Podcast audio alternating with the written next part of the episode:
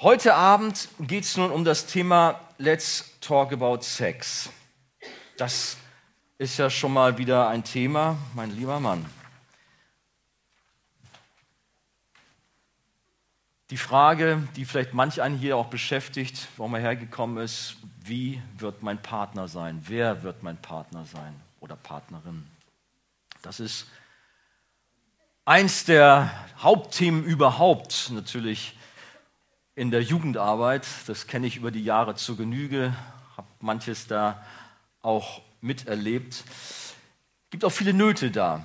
Was ein entscheidender Punkt ist, und es kam bei uns, bei den Jungs zumindest durch, ich war ja bei den Mädchen, war ich ja nicht zugelassen, ich hätte am liebsten mal Mäuschen gespielt, aber ich habe gehört, es war bei euch auch super, super gut, was Christina da so euch erzählt hat und was ihr dann auch so in den Gruppen gemacht habt. Ähm, was mir ganz wichtig ist, aber Andi, du hast es auch schon gesagt, dass nur Gläubige eine Partnerschaft, eine Beziehung eingehen sollen. Das ist ein ganz, ganz wichtiger Grundsatz. Und ich sage das mit tausend Ausrufungszeichen, weil ich so viel Not da erlebt habe über die Jahre. Die meiste Not in der Jugendarbeit kommt genau deshalb, weil Leute keine Geduld mehr haben, weil sie sagen, ach, hier finde ich keinen oder die sind alle zu blöd oder was weiß ich. Ich gehe irgendwo in meiner Schule und Freundeskreis, Kollegen, Studenten irgendwo und suche mir da meinen Partner und dann haben wir das ganze Dilemma. Es sind so viele, die mal hier so dabei waren, die auch bei einer Freizeit mit euch dastanden, den Herrn gepriesen haben. Aber jetzt aufgrund so einer Konstellation, weil sie einen ungläubigen Partner haben, weit, weit weg von Jesus sind. Und da blutet einem das Herz, da ringt und betet man. Und ich wünsche mir so sehr, dass ihr, die ihr heute hier seid, nicht auch solche Dummheiten macht sondern dass ihr euch da an die Schrift auch haltet. Da gibt es ja gerade auch dieses, diese schöne Stelle aus 2. Korinther Kapitel 6, Verse 14 folgende, wo wir sehr doch ermahnt werden, nur eine Partnerschaft, eine Beziehung, eine Ehe mit einem gläubigen Menschen einzugehen. Paulus selber sagt, es soll im Herrn geschehen oder anders übersetzt, beide sollen dem Herrn angehören. 1. Korinther 7, 39. Das sind immer auch so Fragen, wieso, wo steht das in der Bibel? Das ist ein Prinzip der Bibel, auch im Alten Testament. Israel sollte nicht mit den fremden heidnischen Völkern äh, eine Partnerschaft eingehen. Überall ist das ganz stark schon zu sehen. Und natürlich auch der Punkt, der Zweck einer Ehe ist Jesus und die Gemeinde unter anderem wiederzuspiegeln. Ihr kennt auch Epheser 5, Vers 32. Christus, der Mann, Frau, die Gemeinde. Ein wunderbares Bild, was man darstellen kann. Aber das kann nicht dargestellt werden durch einen ungläubigen Menschen in so einer Konstellation. Deswegen habt Geduld. Vertraut eurem Herrn, dass er euch den wiedergeborenen Bruder, Schwester zur richtigen Zeit an die Seite stellt. Wartet. Es lohnt sich. Und irgendwann kommt er dann. Was natürlich manchmal kurios ist, dass liebe Leute, das habe ich auch schon zu Genüge erfahren, dürfen auf wundersame Zeichen warten. Ähm, hast du mal ein Wort für mich? Oder irgendwie einen Eindruck? Und da wird manchmal auch irgendwas Mysteriöses zusammengereimt. Auch da vorsichtig. Es läuft alles ganz natürlich ab. Ich habe mir hier aufgeschrieben, er wird dir kein, es wird dir kein Engel sagen, wen du heiraten sollst, vielmehr kommt ein Bengel vorbei und stellt sich dir vor. Bei den Jungs schon eher, da kommt ein Engel vorbei. Aber das ist dann nicht ein Engel vom Himmel, sondern ein wunderschönes Mädchen, was äh, dir über den Weg läuft. Das ist dann was anderes. Manche haben riesige Listen von Kriterien, die er oder sie erfüllen müssen. Doch so findet man auch nicht den perfekten Mann, die perfekte Frau. Wenn man die Messlatte so wahnsinnig hoch legt und dann nachher gar nichts mehr geht. Da hat mal jemand gebetet, Gott hilft dem Mann, der so lange nicht heiraten will, bis er die perfekte Frau gefunden hat. Aber hilf ihm bitte noch mehr, wenn er sie dann gefunden hat. Wir suchen nach dem vollkommenen Menschen, aber guck mal in den Spiegel, wie vollkommen du bist. Siehst du deine Schattenseiten? Siehst du deine Versagen, all die Sünden in deinem Leben, da wollen wir doch ganz barmherzig auch rangehen. Da gibt es diesen berühmten Ausspruch, ich habe den bestimmt schon mal zitiert, von dem Benjamin Franklin, vor der Hochzeit sollte man beide Augen weit aufmachen, aber danach immer eins zudrücken. Das ist schon richtig, dass man also genau hinschaut, wer ist das, aber natürlich alles in dem richtigen Maß. Wir haben ein Buch, was wir euch sehr empfehlen wollen, das nennt sich Wenn Sünder sich das Ja-Wort geben. Habt ihr von gehört, vielleicht auch selber schon gelesen.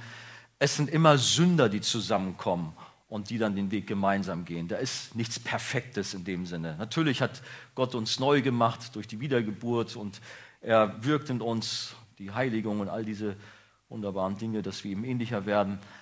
Aber wir sind immer noch Sünder auf dieser Erde und da brauchen wir viel Barmherzigkeit auch miteinander. Das, was Wolfgang Wegert, den kenne ich ja auch sehr gut, mal so schön herausgestellt hat, so ganz natürlich läuft das ab. Das Erste, es ist wichtig, dass die beide sich richtig lieb haben. Das Zweite, dass sie wirklich beide oder andersrum, die müssen Jesus nachfolgen. Na gut, also das, was auch wichtig ist, beide müssen Jesus nachfolgen, da sagte ich ja im Grunde schon. Und noch drittens, vielleicht, weiß ich nicht, ob er das mit den Worten so gesagt hat, dass beide auch die nötige Reife und Verantwortung vor Gott mitbringen. Und wenn man sich dann gefunden hat, das war jetzt im Grunde so ein bisschen die Einleitung, dann geht es so in meine Thematik rein für heute Abend. Wenn der Richtige dann gekommen ist, die Richtige, dann ist die Frage, was sagt die Bibel für eine Beziehung? Was redet die Bibel über Sex? Da kriegen manche schon rote Ohren und sagen, die Bibel redet überhaupt nicht davon. Hilfe, das ist so ein heiliges Buch, das spricht doch nicht über Sex und über solche anrüchigen Sachen. Wisst ihr, wer Sex erfunden hat? Das ist unser himmlischer Vater. Ganz bewusst hat er uns Menschen das geschenkt, damit wir Freude haben sollen. Natürlich in einem bestimmten Rahmen. Es gibt ein Buch, das kennt ihr alle, was dieses Thema doch recht schön beschreibt. Wer weiß es? Hohelied. Genau. Wenn ihr habt, könnt ihr aufschlagen, eure Bibel mal bei Hohelied. Kapitel 4. Und da lese ich euch mal so eine kleine Kostprobe, ich sag mal so der harmloseren Art. Und zwar, was habe ich gesagt? 4, 9 bis 15. Hohelied, Kapitel 4, 9 bis 15. Du hast mich verzaubert, mein Mädchen, meine Braut. Mit einem einzigen Blick hast du mein Herz gestohlen. Schon eine Kette deines Halsschmucks zog mich in dein Bann. Wie glücklich macht mich deine Liebe, mein Mädchen, meine Braut. Ich genieße deine Liebe mehr als den besten Wein. Dein Duft ist bezaubernder als jedes Parfum. Hm. Wie Honig schmecken deine Lippen. Meine Braut, ja, süße Honigmilch hält deine Zunge für mich bereit. Und wie der Wald dort auf dem Libanon, so duften deine Kleider. Mein Mädchen ist ein Garten, in dem die schönsten Pflanzen wachsen. Aber noch ist er mir verschlossen. Meine Braut ist eine erfrischende Quelle, aber noch kann ich nicht davon trinken. Ja, dein Körper ist ein herrlicher Garten. Darin stehen Granatapfelbäume mit köstlichen Früchten und die Hennasträuche blühen in voller Pracht. Es duftet nach Nade und Safran, Kalmus und Zimt. Selbst Weihrauchsträucher, Myrrhe, Aloe, sagt man das so, und die edelsten Balsamgewächse sind dort zu finden. Du bist eine sprudelnde Quelle mit frischem Wasser. Vom Libanon fließt es herab. Schöne Worte, oder? Jungs, habt ihr schon mal das so weitergegeben? Na, hoffentlich nicht, je nachdem, wo es dran war. Eine sehr blumige Sprache, wie es auch damals gerade auch im Orient so Sitte war, aber auch heute noch, haben die, haben die da unten teilweise eine viel bessere Sprache als hier bei uns, wo es so Platz und manchmal doch so ein bisschen grob zuhergeht. Da wünsche ich mir manchmal mehr Kreativität. Gärten sind etwas ganz Großartiges. Ich habe mal eine super Erfahrung gemacht. Da war ich noch etwas jünger, besser gesagt ein kleiner Junge. Und wir waren bei lieben Freunden zu Besuch. Ich bin durch den Garten geschlichen, rumgestromert, wie man so sagt. Und am Ende des Gartens war ein Zaun, aber da war eine Pforte drin. Und ich war neugierig, habe die Pforte aufgemacht, bin da hinein und kam in einen versteckten Teil des Gartens. Es war für mich der Himmel auf Erden. Es war gigantisch schön. Blumen aller möglichen Sorten und Obstbäume in wahrer Pracht, also die, die Blüten gerade. Da war da ein geheimer Teich. Es war der Hammer. Ich dachte, ich bin in so einem verwunschenen Garten gelandet. Und diesen Garten habe ich immer vor Augen, wenn ich an den Himmel denke, auf, der einen, äh, auf, die, auf die eine Weise. Aber auch wenn ich so einen Text habe, dann fällt mir das auch ein. Wenn ich dann denke, die Bibel sagt, das Mädchen, die zukünftige die Braut ist wie ein Garten, dann habe ich so einen wunderschönen Garten vor Augen. Also ein bisschen Fantasie von dir. Nun haben wir ja gerade diesen Text gehabt. Es hat mal einer versucht, die Frau zu zeichnen. Haben wir da mal so eine Kostprobe vom, vom Bild her? Meine Frau ist wie ein Berg. Kräftig und man kann so richtig zupacken. Nein, da ist sie. Ne? Der Hals wie ein Turm, die Haare wie eine Ziegenherde. Also das habe ich jetzt gerade nicht gelesen, um die Fantasie jetzt nicht so doll anzuregen. Aber die, die, Brüste wie zwei kleine Gazellen oder was da, kann man da so ein bisschen, wenn man genau hinguckt. Und dahinter ist dann, wer ist das, König Salomo oder wer der da ganz aufgeregt ist. Die, die Augen so Tauben und so. Also es ist schon kreativ, was sich da mal hat einer einfallen lassen. Ne? Nur mal so zur kleinen Auflockerung, mal so am Rande. In unserem Text wird also ein Mädchen, eine Braut mit einem Garten verglichen, auf diese Weise. Aber wenn man die hohe Liedpassagen anschaut, dann merkt man, da wird kein Blatt vor den Mund genommen. Die Bibel ist alles andere als Brüder, als verklemmt. Sie redet gerade raus. Haben ein anderes Bild von dem Garten. Vielleicht sieht man da so ein bisschen die, ja, sowas so, ne? so also richtig bunt und alles wunderschön ein Garten mit, oh okay, hört man mich nicht mehr? Ja.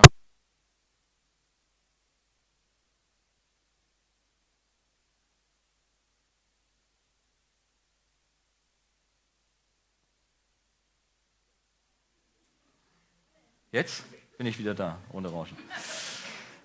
Also da mal so ein, so ein Beispiel von einem Garten mit, mit einer vollen Pracht, mit wunderschönen Blüten. Und ich kann mir vorstellen, was für ein betörender Duft aus diesem Garten hervorgeht. Interessant ist an der Stelle, die wir gerade gelesen haben in Hohelied 4, da werden so ein paar äh, Duftpflanzen genannt, die von einer anderen Frau in Sprüche 7 auch benutzt werden, zur Verführung. Kennt ihr Sprüche 7? Das ist so, wo so ein armer Trottel einer Frau hinterher geht und dann sagt die Bibel, er geht wie ein Ochse zur Schlachtbank und wird dann Kopf kürzer gemacht, weil er eben nicht die Grenzen kennt, nicht die Geboten des Herrn befolgt, sondern auf die schönen Worte dieser Frau reinfällt. Da werden die gleichen Gewürze oder diese Düfte auch benutzt von der Frau, um zu betören. Natürlich falsch, aber dort in Hohelied, das ist der Duft dieser Frau. Aber Stichwort Gerüche. Habt ihr das schon mal erlebt, wenn ihr einen Menschen besonders lieb habt und ihr kennt seinen Duft und ihr geht dann irgendwo spazieren und plötzlich habt ihr diesen Duft in der Nase. Kennt ihr das? Oh, da kommt es ins Herz und man erinnert sich. Erinnerungen kommen hoch, man ist ganz ergriffen. Oder vielleicht habt ihr es mehr mit Musik oder so. Aber jetzt Thema Garten, das hat nicht die Musik gefragt, sondern der Duft in diesem Fall. Und man erinnert sich an die Schönheit des Mädchens. Die wunderbaren Kulleraugen, die voller Freude sprühen, den lieblichen Mund, den immer ein Lächeln umspielt, die zarten Ohren, der graziöse Hals. Oder man denkt an die Haare, die wie eine Herde, äh, wie äh, so schön wallend. Was gibt's noch? Die hübschen, wohlgeformten Hände. Achtet ihr auf die Hände? Ich habe mal gelesen von der Studie her, manche achten auch sehr stark auf die Hände, ob sie gepflegt sind. Sportliche Figur, all diese Dinge.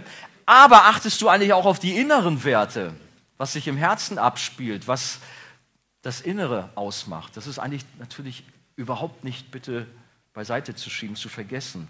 Denn da ist es doch schön, sich zu erinnern, wow, mein Mädchen, die ich so lieb habe, die brennt 100% für Jesus. Die gibt alles, um ihm zu dienen. Oder auch alles im Umkehrschluss. Den Mann, den ich so gerne mag, der ist echt voll mit Jesus zusammen und das ist das Höchste für ihn.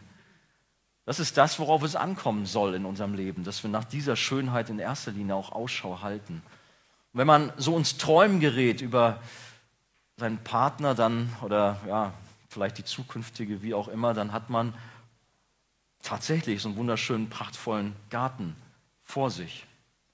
Und diejenigen, die schon einen Partner gefunden haben und die verheiratet sind, die sagen, wow, ich hab's, Cool, dürfen sich freuen, sind glücklich.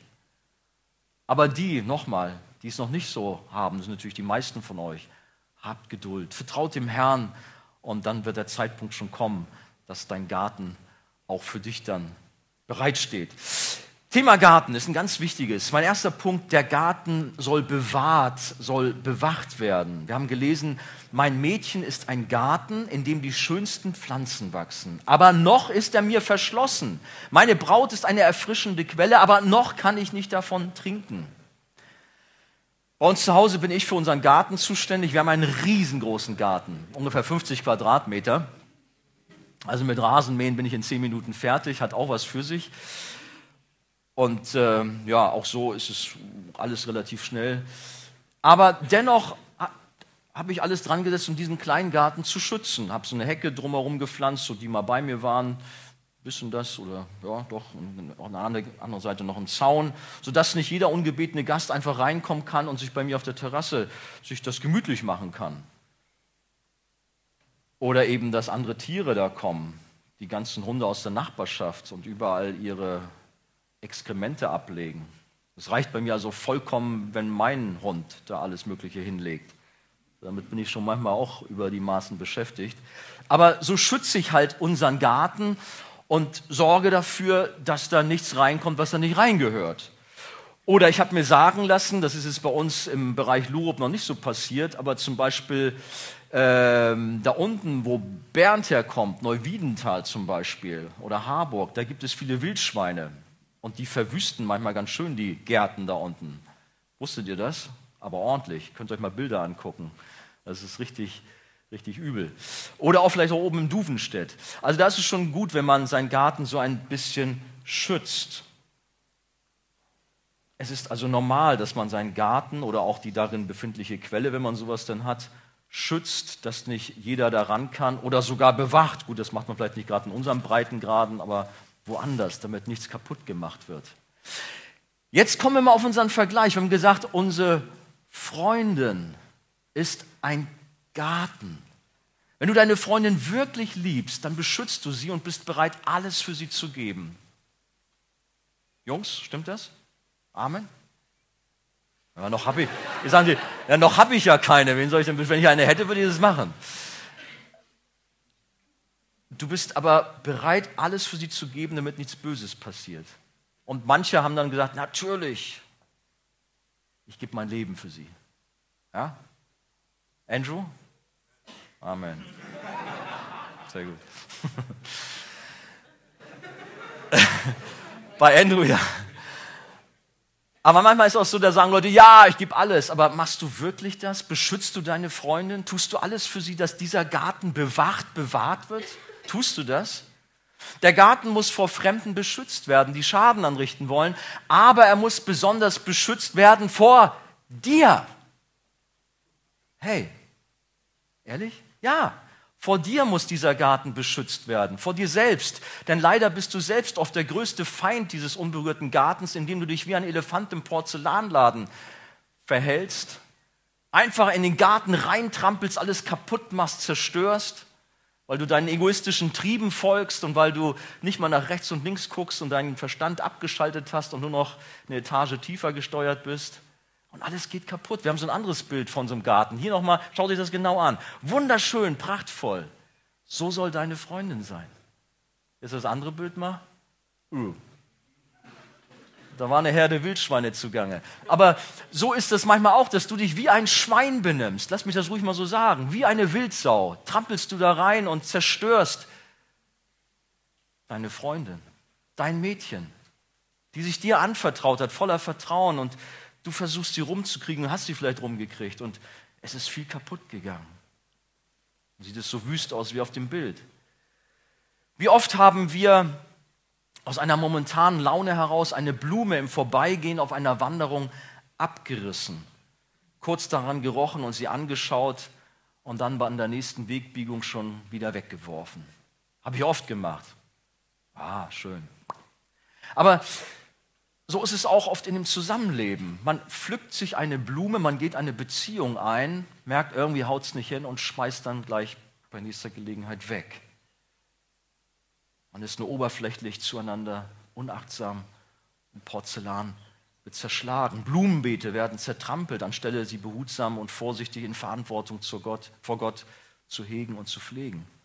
Man hat seinem Partner die große Liebe versprochen und hat dann doch dem Freund oder die Freundin bei nächster Gelegenheit links liegen lassen. Wenn du deine Freundin wirklich liebst, dann hältst du dich an Hohe Lied 4 und bewahrst diesen Garten. Gehst nicht da rein und sagst, es ist ein verschlossener Garten für die Zeit, in der wir noch nicht verheiratet sind. Er ist verschlossen und die Quelle ist auch nicht zugänglich. Wenn du deine Freundin wirklich liebst, dann verwüstest du eben nicht diesen Garten, rupfst die Blumen nicht ab und nascht nicht an den Früchten, sondern du beschützt den Garten und betrittst ihn nicht, damit alles gut weiter wächst. Und du deiner Freundin hilfst, diesen Garten zu bewahren, dass er weiter wachsen kann, alles gut wird, bis dann die Ehe dann auch kommt. Und auch umgekehrt. Ich meine, dieses Bild ist jetzt natürlich für die Freundin gemeint, besonders. Aber dass wir auch daran denken, auch in umgekehrter Weise. Wir haben hier schon oft davon gesprochen, vielleicht in den Gruppen, weiß ich nicht, die Frage immer, wie weit kann ich gehen? Was geht noch, sodass es noch nicht Sünde ist? Was für eine blödsinnige Frage. Diese Frage dürfte, sollte überhaupt nicht sein, sondern darüber habt ihr oder haben wir auch schon gehört. Die Frage ist, wie viel kann ich meinem Gott Ehre machen? Wie kann ich meinen Gott Freude machen mit meinem Leben oder wir zusammen als Paar, die wir jetzt uns lieben lernen, die wir uns kennenlernen, dass wir alles tun, um eben nicht in Sünde zu fallen und die Gebote Gottes mit Füßen zu treten, sondern Gott Ehre zu machen. Wenn du deine Freundin wirklich liebst, dann gehst du nicht nach deinen egoistischen Begierden nach, schaust nicht, wie weit du gehen kannst, sondern du achtest sie höher als dich selbst und gehorchst den Geboten Gottes und machst einen riesigen Bogen um jegliche Versuchung. Und da gibt es sicherlich manche Kämpfe. Gott will uns nicht den Spaß verderben mit seinen Geboten, sondern er will uns dadurch Segen geben. Dass wir auch das Thema Beziehung, Liebe auch erst im vollen Umfang erfahren und eben nicht so eine Karikatur, was uns der Teufel mal vorgaukelt, was Liebe ist. Gottes Gebote sind keine Gefängnismauern, kein Stacheldraht, sondern es sind Leitplanken, die uns beschützen, dass wir nicht abstürzen, dass wir Schaden nehmen an unserer Seele. Und es macht mich oft betroffen, wenn ich in der Seelsorge höre, wie junge Menschen schon so viele Dinge hinter sich haben und letztlich so kaputt sind. Es tut einem weh. Ich weiß, einmal hat mich das besonders getroffen, wie ein elfjähriges, nee, ein Mädchen, sie war älter, aber sie hat mit elf Jahren, hat sie erst ihre ersten sexuellen Kontakte gehabt. Sie war kaputt, sehr kaputt. Wenn wir jetzt hier so darüber sprechen, was löst das bei dir aus? Was ist deine Motivation in Bezug auf Beziehung, beziehungsweise deine Vorstellung über Beziehung? Denkst du mit dem Kopf oder noch besser mit dem Herzen in Verantwortung vor Gott? Oder denkst du nur mit deinem Unterleib? Das Wort, was Andi heute gebraucht hat, sage ich hier nicht. Unter Jungs kann man das mal anders ausdrücken. Hast du wirklich Verantwortung vor Gott? Prüfe wie dein Herz vor Gott beschaffen ist. Was wir hier so reden, das soll nicht als Moralpredigt verstanden sein, auch wenn wir hier mitunter auch über gewisse Regeln vielleicht irgendwie auch sprechen, sondern es kommt immer auf unser Herz an, welche Motivation wir haben, wie wir zu unserem Gott stehen. Etwas ganz Wichtiges, Grundlegendes. Und eigentlich sollten wir hier gar nicht über bestimmte Verhaltensregeln sprechen müssen, über Maßnahmenkataloge, sondern ja, unser Herz soll uns das deutlich machen, worauf es ankommt. Denn Gott hat sein Gesetz in unser Herz hineingelegt. Die Bibel ist kein Maßnahmenkatalog, auch wenn hier und da was steht, aber wir werden nicht alles spezifisch in der Bibel ausgedrückt finden. Dennoch, lasst uns schauen, was bestimmte Bibelstellen sagen. Ihr werdet in der Bibel immer das Wort Unzucht finden, wovor Gott uns bewahren will. Die Sünde der Unzucht. Was heißt das? Das sind alle sexuellen Handlungen außerhalb der Ehe zwischen Mann und Frau. Ganz einfach, so ein Oberbegriff. Und da sagt die Bibel schon sehr häufig, dass wir aufpassen sollen vor Unzucht. Zum Beispiel 1. Korinther 6, Verse 18 bis 20. Hütet euch vor der Unzucht. Alle anderen Sünden, die ein Mensch begehen kann, betreffen nicht seinen Körper. Wer aber Unzucht treibt, also egal was es ist, sexuelle Sünden außerhalb von der Ehe von Mann und Frau, vergeht sich an seinem eigenen Leib. Wisst ihr nicht, dass euer Leib ein Tempel des Heiligen Geistes ist, der in euch wohnt? Gott hat euch seinen Geist gegeben und ihr gehört nicht mehr euch selbst. Er hat euch freigekauft und als sein Eigentum erworben. Macht ihm also Ehre an eurem Leib. Für Jesus hat es alles gekostet, um dich freizukaufen, um dich zu seinem Sohn, zu seiner Tochter zu machen. Du bist sein Eigentum. Deshalb lebe auch in entsprechender Verantwortung. Das sind sehr ernste Worte. An anderer Stelle warnt der Apostel Paulus und sagt, was der Mensch sät, das wird er ernten. Unser liebender Vater im Himmel hat den Sex erfunden. Eine geniale Erfindung. Aus Liebe zu uns Menschen, aber ganz bewusst auch in den Schutzraum der Ehe gestellt, damit er dort die volle Erfüllung findet und für Ehemann und Ehefrau zum Segen wird. Was wir heute als sogenannte freie Liebe in unserer Gesellschaft finden, das ist ein Fluch. Lasst euch nicht verarschen von unserer Gesellschaft, von irgendwelchen Meinungsmachern, von Mode und was weiß ich, was uns da alles vorgegaukelt wird, wie toll das ist. Hey, das ist nicht toll. Das ist zerstörerisch, das macht kaputt. Guckt doch mal um euch herum, auch in euren Klassen, wie viel Zerrüttung dort ist in Ehe und Familie, wo überhaupt noch was Heiles ist. Das kommt daher, weil man die Gebote Gottes mit Füßen tritt, weil man von Gott nichts wissen will. Wir sind gut beraten, uns ganz eng bei Gott zu halten. Dann wird Beziehung, dann wird Ehe und Familie gelingen. Liebe wird hingegen reduziert auf Erotik, auf Zusammenschlafen, auf zusammen rummachen. Hey, das ist nicht Liebe. Bei unserem Beispiel mit dem Garten ist das egoistisch, ist das zerstörerisch. Anhand der Beziehungslosigkeit in unserer Gesellschaft sehen wir, was diese sogenannte Freiheit, diese freie Liebe bewirkt, nämlich die Sklaverei der Sünde und sie wütet.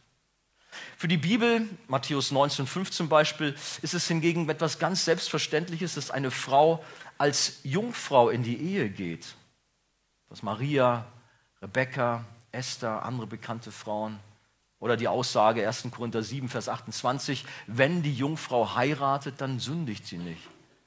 Und wir wissen auch aus anderen Kulturkreisen, selbst aus unserem Land, es gab mal andere Zeiten, wo man sehr auf Moral und Anstand und Sitte geachtet hat, dass man auch diese Bereiche fest verankert hatte in der Gesellschaft, dass man da eben nicht drüber hinweg geht und bunt durcheinander und alles Mögliche, sondern da hatte man auch diese Werte in der Gesellschaft verankert, bevor der Zeitgeist so viel Chaos gebracht hat.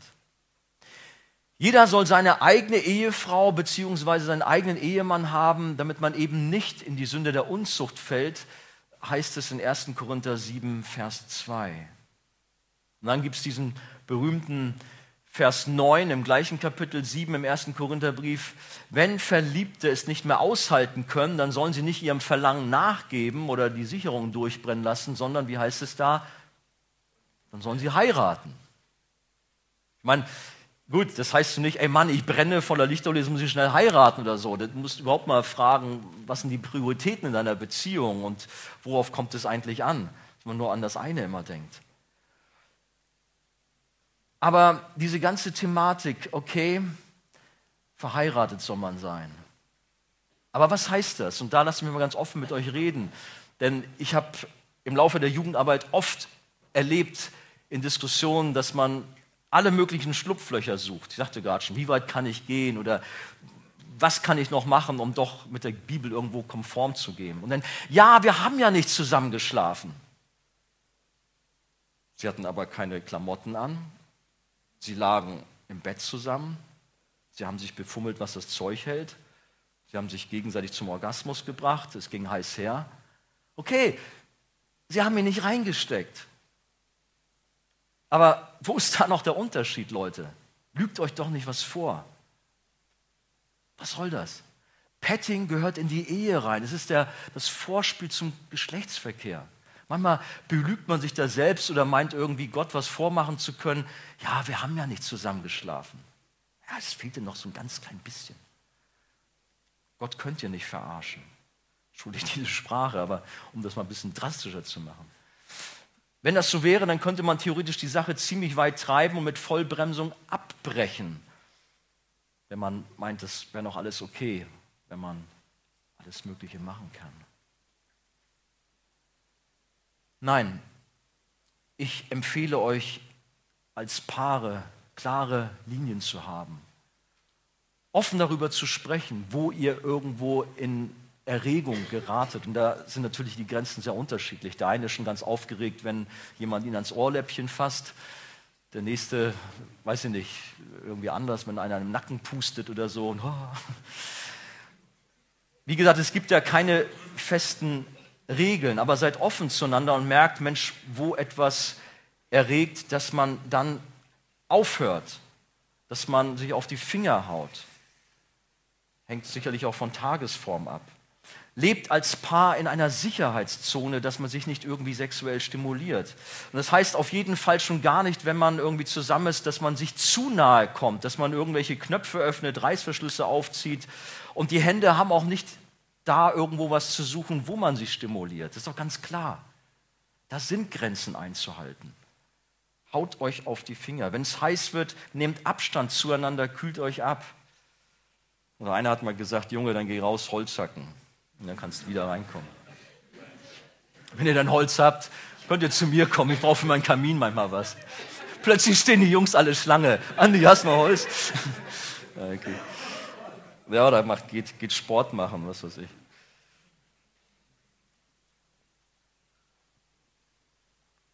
Ja, wie ist das jetzt? Abkühlen. Das heißt, ja, was darf man denn, was darf man nicht? Ich meine, es gibt keinen Maßnahmenkatalog.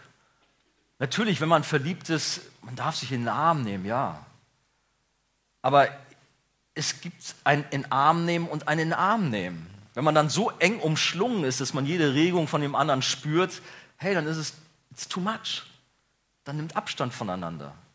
Oder es ist mal kurz mal als Begrüßung oder so. Also ich spreche jetzt hier die befreundeten Pärchen an. Oder wie ist es mit dem Thema Küssen? Ein zarter Kuss auf Stirn und Wange oder auch auf den Mund kurz ist unter Freunden und Verwandten auch manchmal üblich. Ich erinnere an Jakob und Rahel, als sie am Brunnen aufeinander getroffen sind.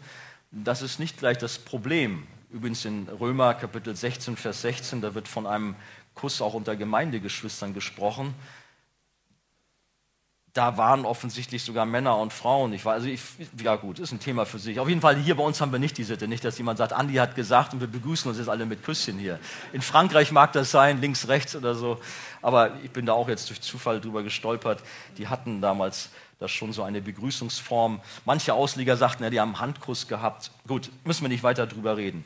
Aber Stichwort Zungenkuss, das weckt Gefühle und nicht nur so ein bisschen. Und bei so vielen ist dann doch alles zu spät gewesen. Die Sicherungen sind durchgebrannt und man ist dann viel zu weit gegangen. Hey, das muss nicht sein.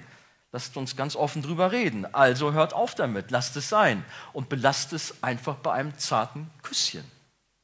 Andi, hey, wir leben doch in einer aufgeklärten Gesellschaft, man muss doch ein bisschen auch was dürfen.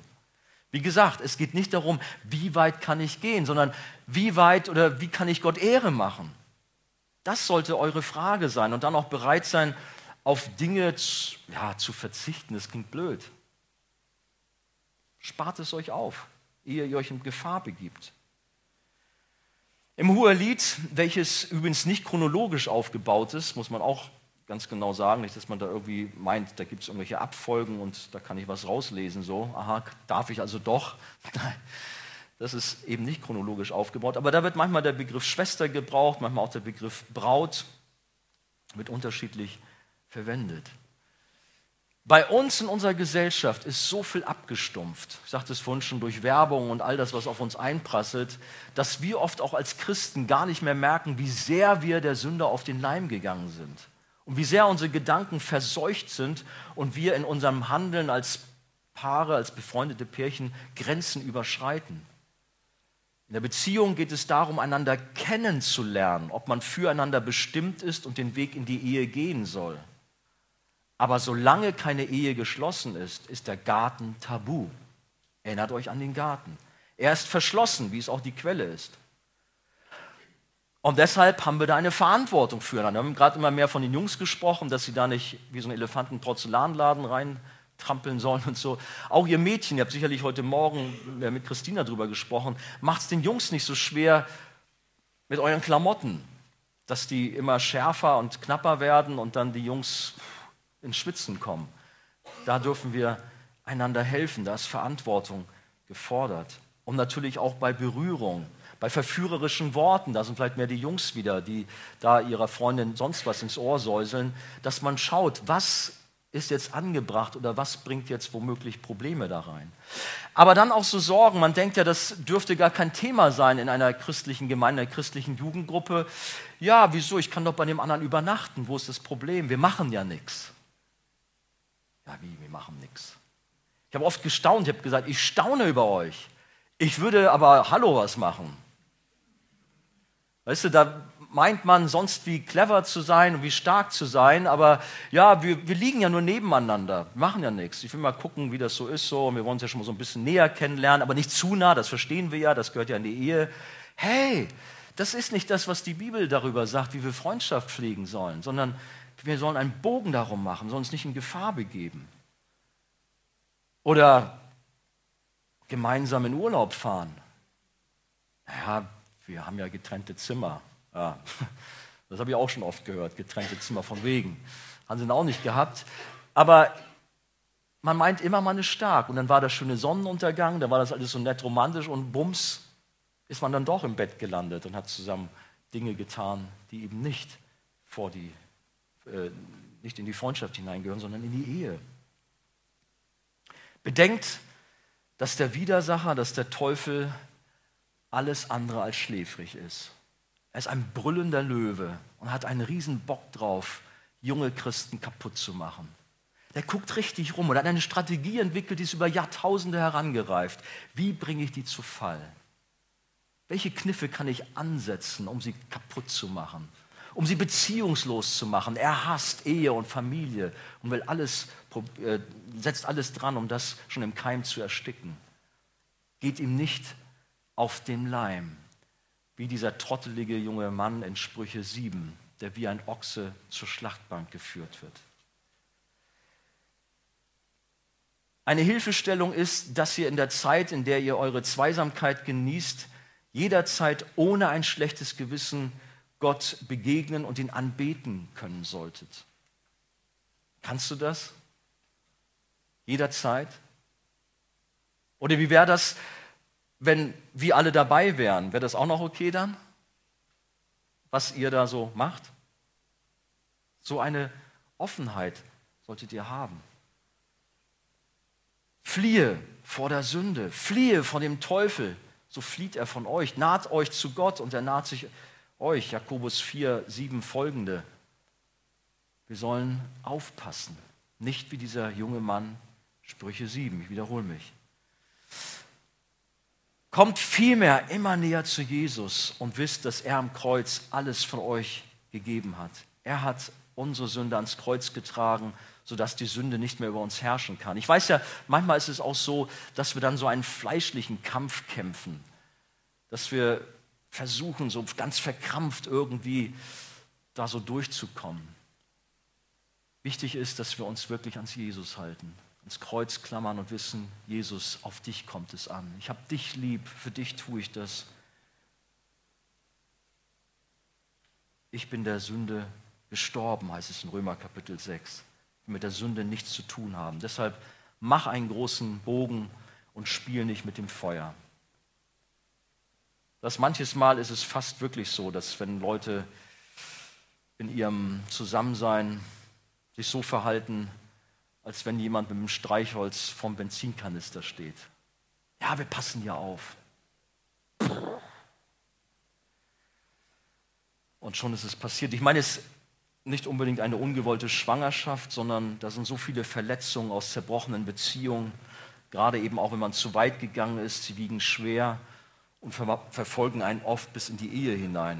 Und da muss ich sagen, so wir als Pastoren, Björn ist ja auch so da, wir haben in der Seelsorge viel, oder Andi, du kennst es auch, viel, viel Nöte, die nicht sein müssten, aber die entstanden sind, weil junge Leute zu weit gegangen sind weil Dinge kaputt gegangen sind. Ja, weil der Garten zertrampelt wurde.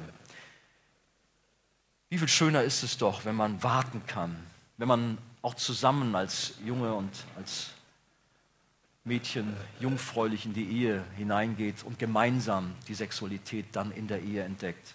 Welch ein Segen. Ich will euch sehr, sehr Mut dazu machen, euch darauf auszurichten. Mädchen, bewahrt euren Garten oder junge Frauen, bewahrt euren Garten, eure Quelle, dass sie rein bleibt. Der Garten gehört dem zukünftigen Bräutigam und umgekehrt Kommen wir vielleicht zu einem anderen Bild. Gut, der Junge wird jetzt nicht als Garten beschrieben, aber die Frau sagt einmal, er ist wie ein Apfelbaum. Hey, Jungs, ihr seid Apfelbäume. Er soll bewahrt bleiben. Er gehört der Frau, er gehört dem Mädchen, so wie es im Hohelied so beschrieben wird. Noch einmal, die Gebote Gottes sind nicht dazu da, um uns zu ärgern, sondern es sind wichtige Schutzmaßnahmen unseres liebenden Vaters im Himmel, dass wir gesegnet sind.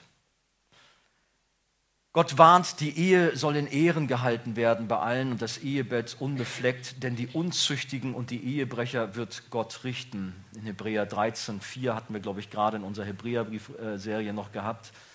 Was wir auch gehabt haben, wir hatten das Thema mit König David gehabt, mit seinem tiefen Fall. Die Bibel gibt uns Beispiele von schrecklichen Zusammenbrüchen, von schrecklichen ähm, ja, Katastrophen auf diesem Gebiet. Warum? Damit wir davon lernen, damit wir nicht den gleichen Mist bauen. Nun ist natürlich die Frage, aber was ist bei denen, die versagt haben, die hier unter uns sind und haben schon so viele Erfahrungen hinter sich, die auch eben nicht christlich aufgewachsen sind, sondern ja, die eben Gott nicht kannten und die schon alles durchhaben, bis zum geht nicht mehr. Ist bei mir jetzt Hopfen und Malz verloren, alles kaputt oder was ist los?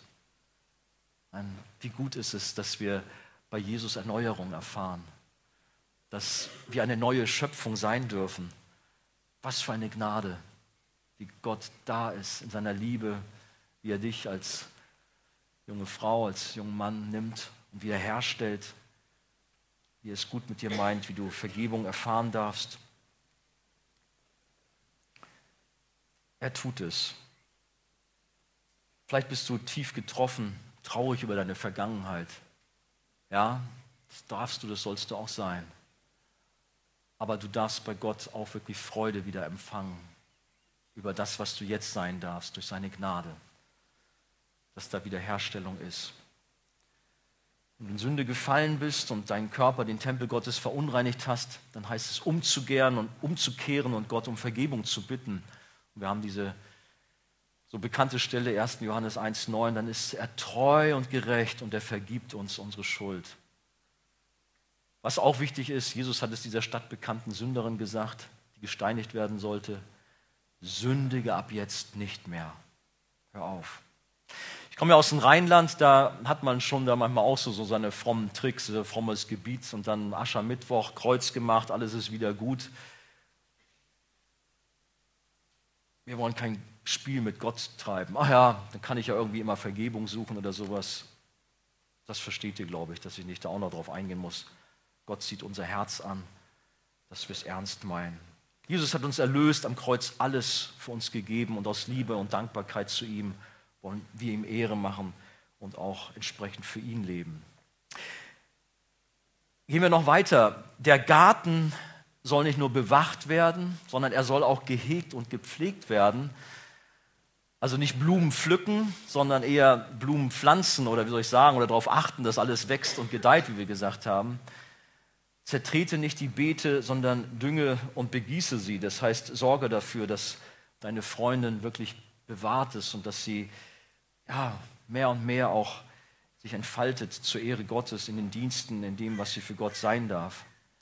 Die Beziehung eines Paares, beziehungsweise auch beide in ihrer Persönlichkeit, sollen in der Freundschaft wachsen und gedeihen, wie es in einem Garten üblich ist. Und dabei können sich beide gegenseitig mit der Hilfe Gottes unterstützen. Und da ist es so gut und so wichtig, dass wir das Kreuz unseres Herrn im Zentrum unserer Beziehung haben. Er ist der Mittelpunkt, auf ihn kommt es an. dann werden wir viel Segen erleben.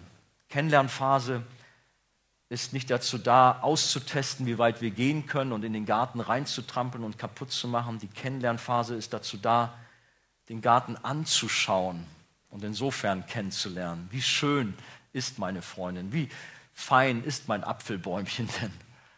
Aber dass wir unsere Grenzen kennen. Zu früh gepflücktes Obst schmeckt ziemlich sauer und verursacht Bauchschmerzen. Nein, Gott hat wunderbare Pläne für euch und alle erfüllen sich zu seiner Zeit.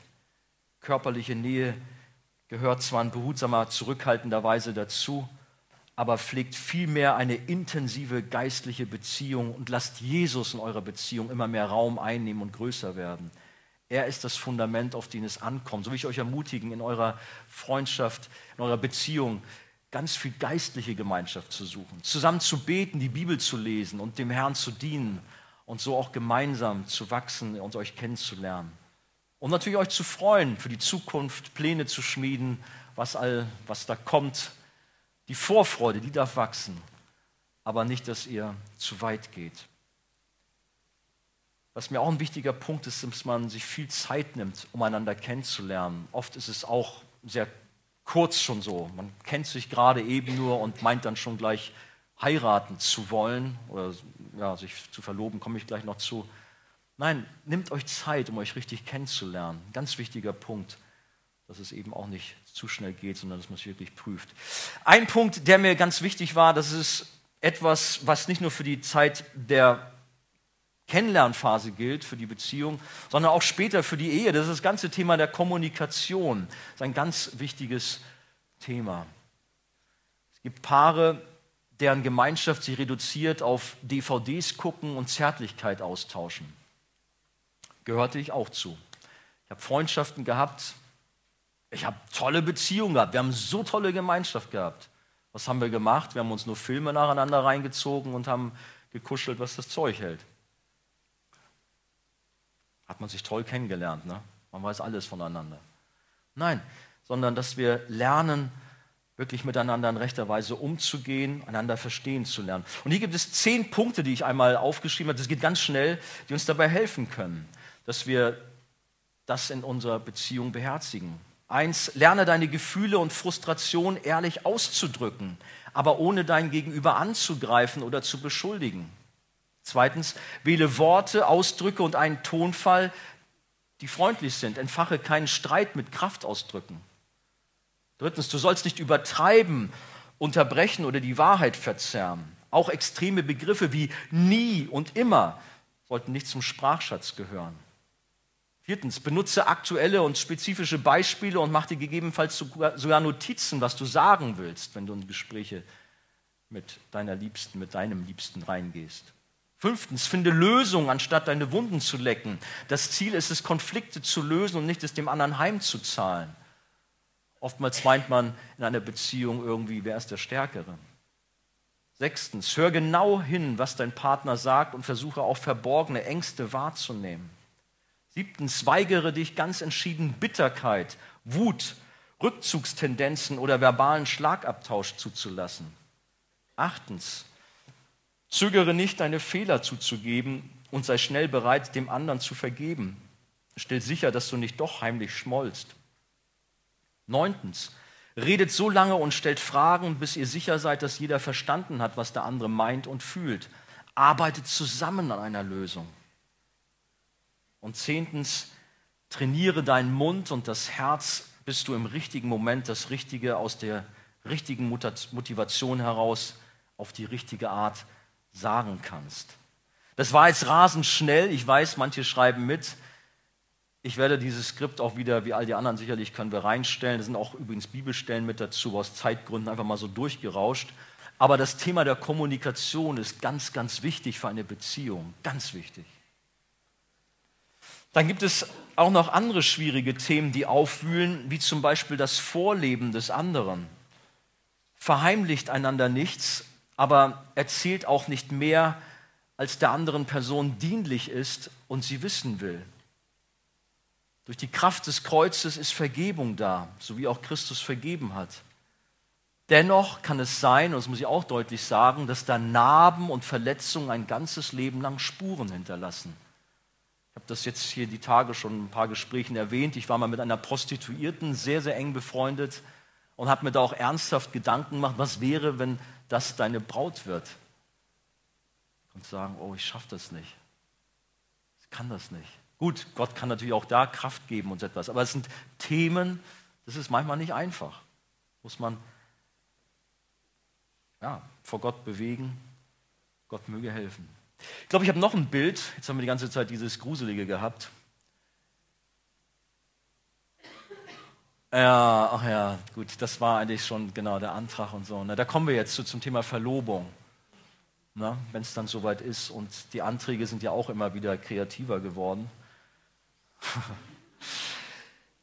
Wenn man sich wirklich ausgiebig, und ich betone sehr ausgiebig Zeit genommen hat, und da meine ich nicht ein paar Wochen oder ein paar Monate, sondern eher, sage ich mal ganz provozierend, Jahre,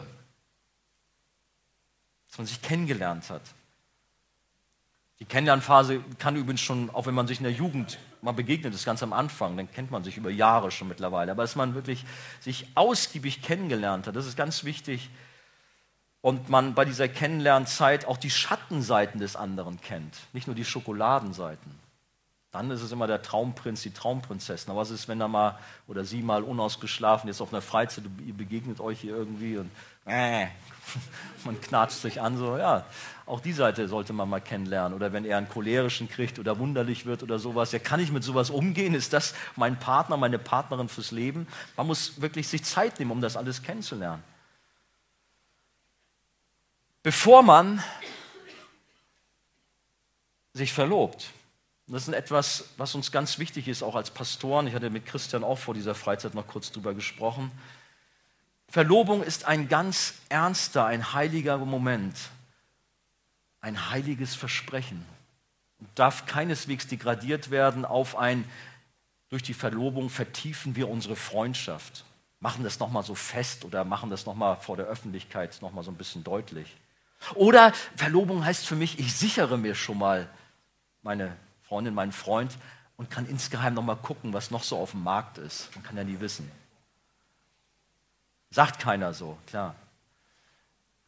Ist ein heiliges Versprechen zur Ehe, welches man sich sehr gut überlegen muss, bevor es dann mit der Hochzeit in den gemeinsamen Hausstand geht. Mit der Verlobung beginnt die Vorbereitung auf die Hochzeit. Ich habe Leute kennengelernt, die waren fünf, sechs Jahre verlobt. Voll daneben. Sondern mit der Verlobung, mit dem Versprechen für die Ehe geht es gleich im Grunde schon los, dass du Aufgebot und alles Mögliche äh, regelst. So. Dass man sich klar macht, was tue ich eigentlich, wenn ich mich verlobe? Das ist nicht irgendwie, ja, jetzt haben wir uns nochmal richtig befreundet. Sondern die Verlobung ist das Versprechen zur Ehe und darf nicht gebrochen werden, so wie eigentlich die Ehe auch nicht gebrochen werden darf. So muss man natürlich die Verlobung ganz hoch ansetzen. Das Problem ist oft, dass Leute sich viel zu schnell verloben, die sich überhaupt nicht kennen und dann haben sie dann plötzlich Probleme und kommen nicht klar und dann wird auch mal eine Verlobung aufgelöst. Nein, lernt euch vorher richtig kennen, sodass ihr genau wisst, was tut ihr eigentlich. Übrigens, manche denken auch, naja, es ist ja so eine Verlobung ist dann nochmal so eine Testphase. Die letzte Testphase, bevor es richtig ernst wird. Nein, mit der Verlobung wird es schon ernst. Hat übrigens auch unser Staat verankert im bürgerlichen Gesetzbuch BGB wo das alles schon geregelt ist. Wenn man verlobt ist, dann ist das durchs BGB geschützt.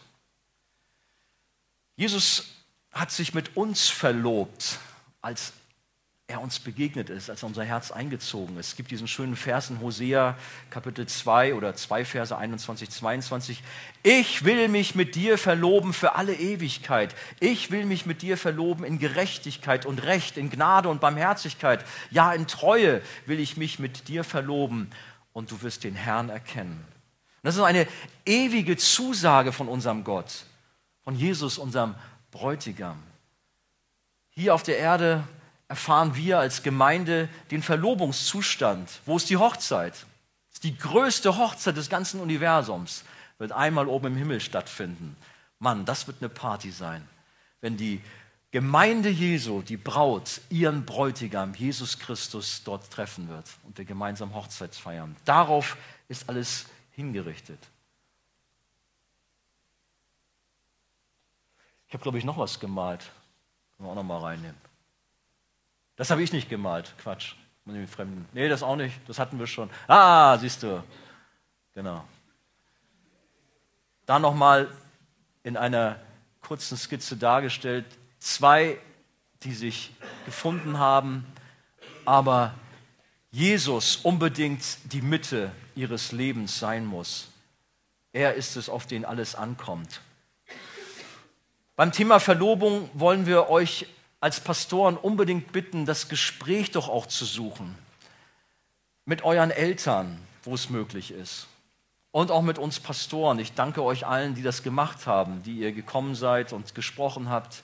Das schätzen wir sehr und wir wollen euch mit Rat und Tat zur Seite stehen, wollen euch unterstützen. Das ist der wichtigste Schritt eures Lebens.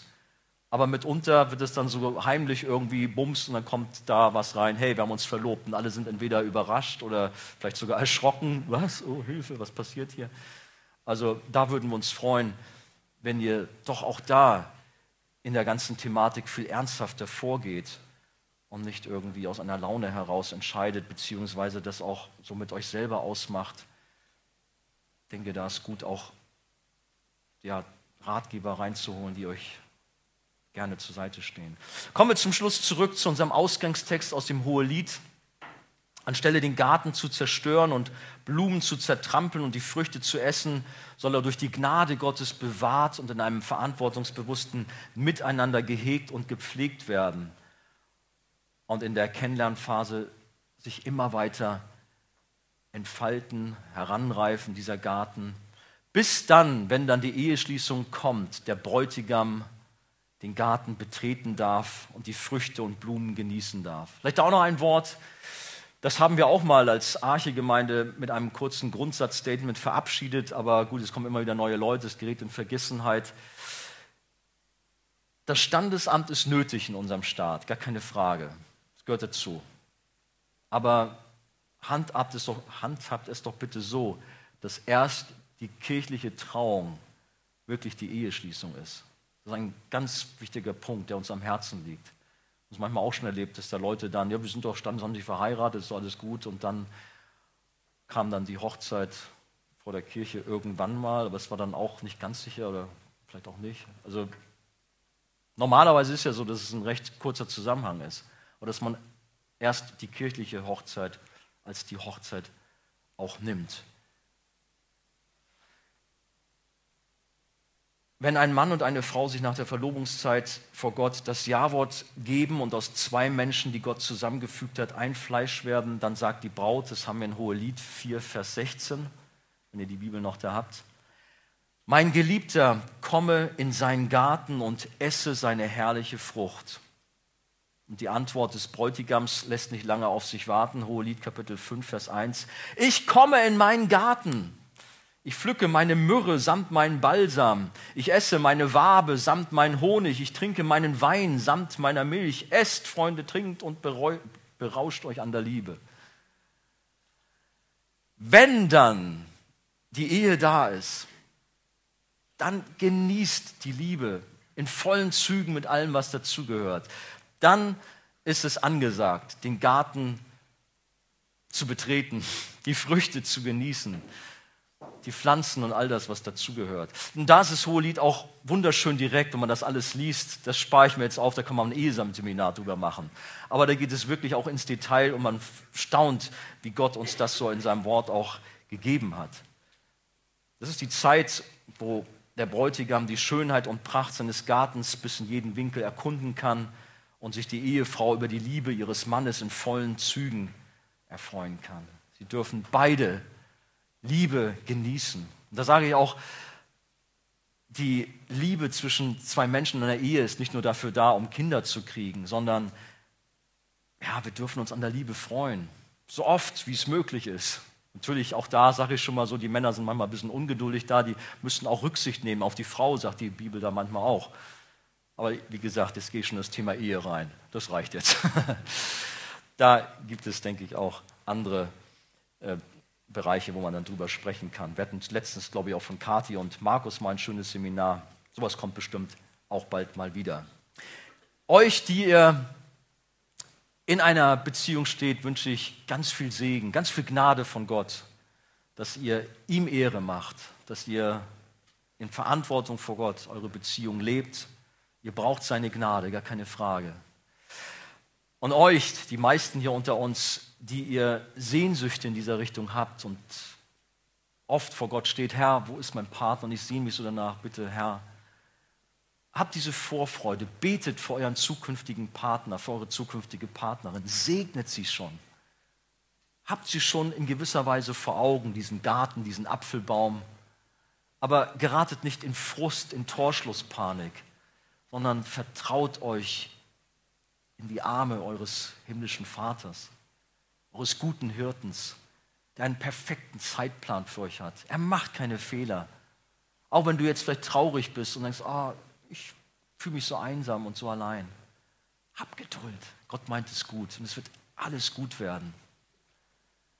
Ich habe mich oft wie ein Idiot benommen in jungen Jahren. Ich war schlimm, verkrampft, habe nur ein Thema gehabt und später gesagt, was für ein Idiot bist du gewesen. Hättest das Leben doch viel anders angehen können, genießen können. Gott meint es gut mit uns. Amen.